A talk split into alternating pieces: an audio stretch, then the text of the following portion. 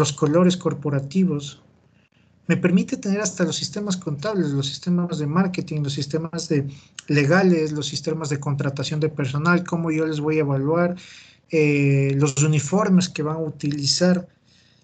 Entonces, esos son los derechos y deberes de la franquicia, o sea que todos están obligados a recibir y, y obligados también a cumplir.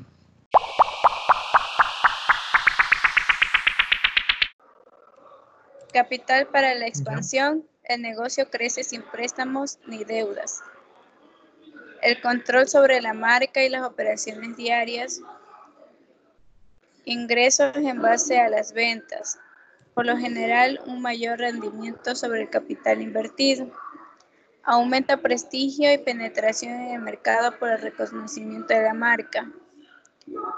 No asume mayores cargas laborales y delega en un empresario la gestión de su negocio. Los franquiciatarios tienen un interés personal en el éxito que repercute en la marca. Reducción de los riesgos en términos generales. Las personas que están adquiriendo tu producto puedan ayudarte a inyectar capital porque tú quieres seguir comprando maquinaria y mejorando o expandiéndote en otras ciudades. La ventaja que tú tienes es que puedes controlar la marca y las operaciones y sobre todo te permite no cargar con la contratación de mucho personal porque eso ya se encarga la persona que adquirió eh, la franquicia. Entonces, hay beneficios cuando nosotros hablamos de franquiciar un, negocio gastronómico porque vamos a tener varias bondades de, en su estructura.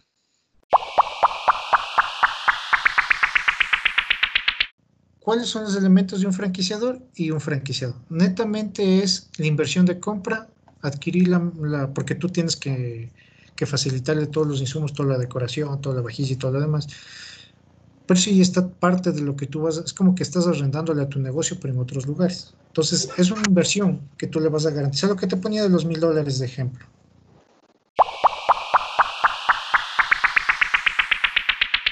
¿Estamos colaborando con la sociedad? Sí.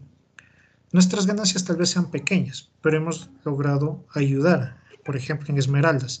En Esmeraldas hemos logrado posicionar más de 80 negocios de establecimientos de expendio de alimentos. Entonces, eso de ahí tú tienes que ver que la gastronomía no solo está enfocada, o la gestión gastronómica no solo está enfocada a una tabla de picar y a un cuchillo, sino también está implícitamente la parte administrativa, la parte operativa, la parte de calidad, la parte de talento humano, la parte de operaciones, la parte de marketing. Entonces tú tienes un badaje de hacer gestión gastronómica desde diferentes ópticas. Unos nuevos establecimientos y luego franquiciarlos o venderlos. Pero todo está en cómo tú lo vayas generando la gestión gastronómica.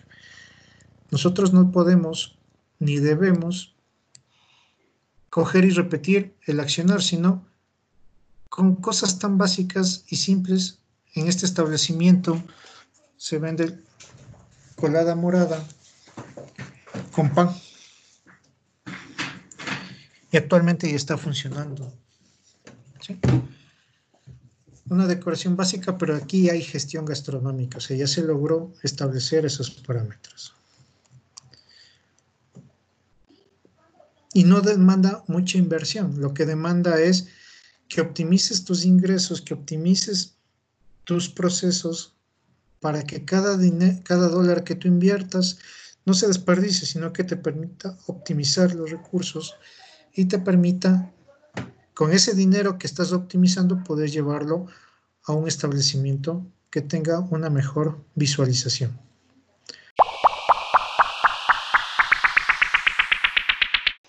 Ejemplo, los valores que yo tengo en mi organización, en mi, en mi negocio, son valores de disciplina, por ejemplo, de responsabilidad, de comunicación, de respeto.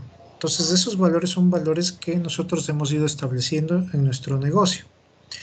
¿Cuál es la misión que nosotros tenemos?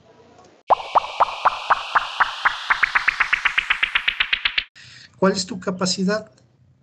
¿sí? para hacer un esfuerzo adicional. cuál es la iniciativa que tú tienes o cuáles son esas ideas innovadoras que tú le quieres poner al negocio que tienes o al negocio que quieres poner.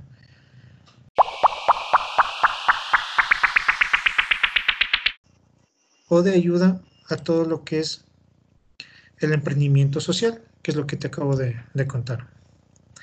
Con respecto al emprendimiento comunitario, nosotros hemos ayudado para que las personas que venden todo lo que son almuerzos, desayunos, cuando hay temporada alta, trabajen todas las familias.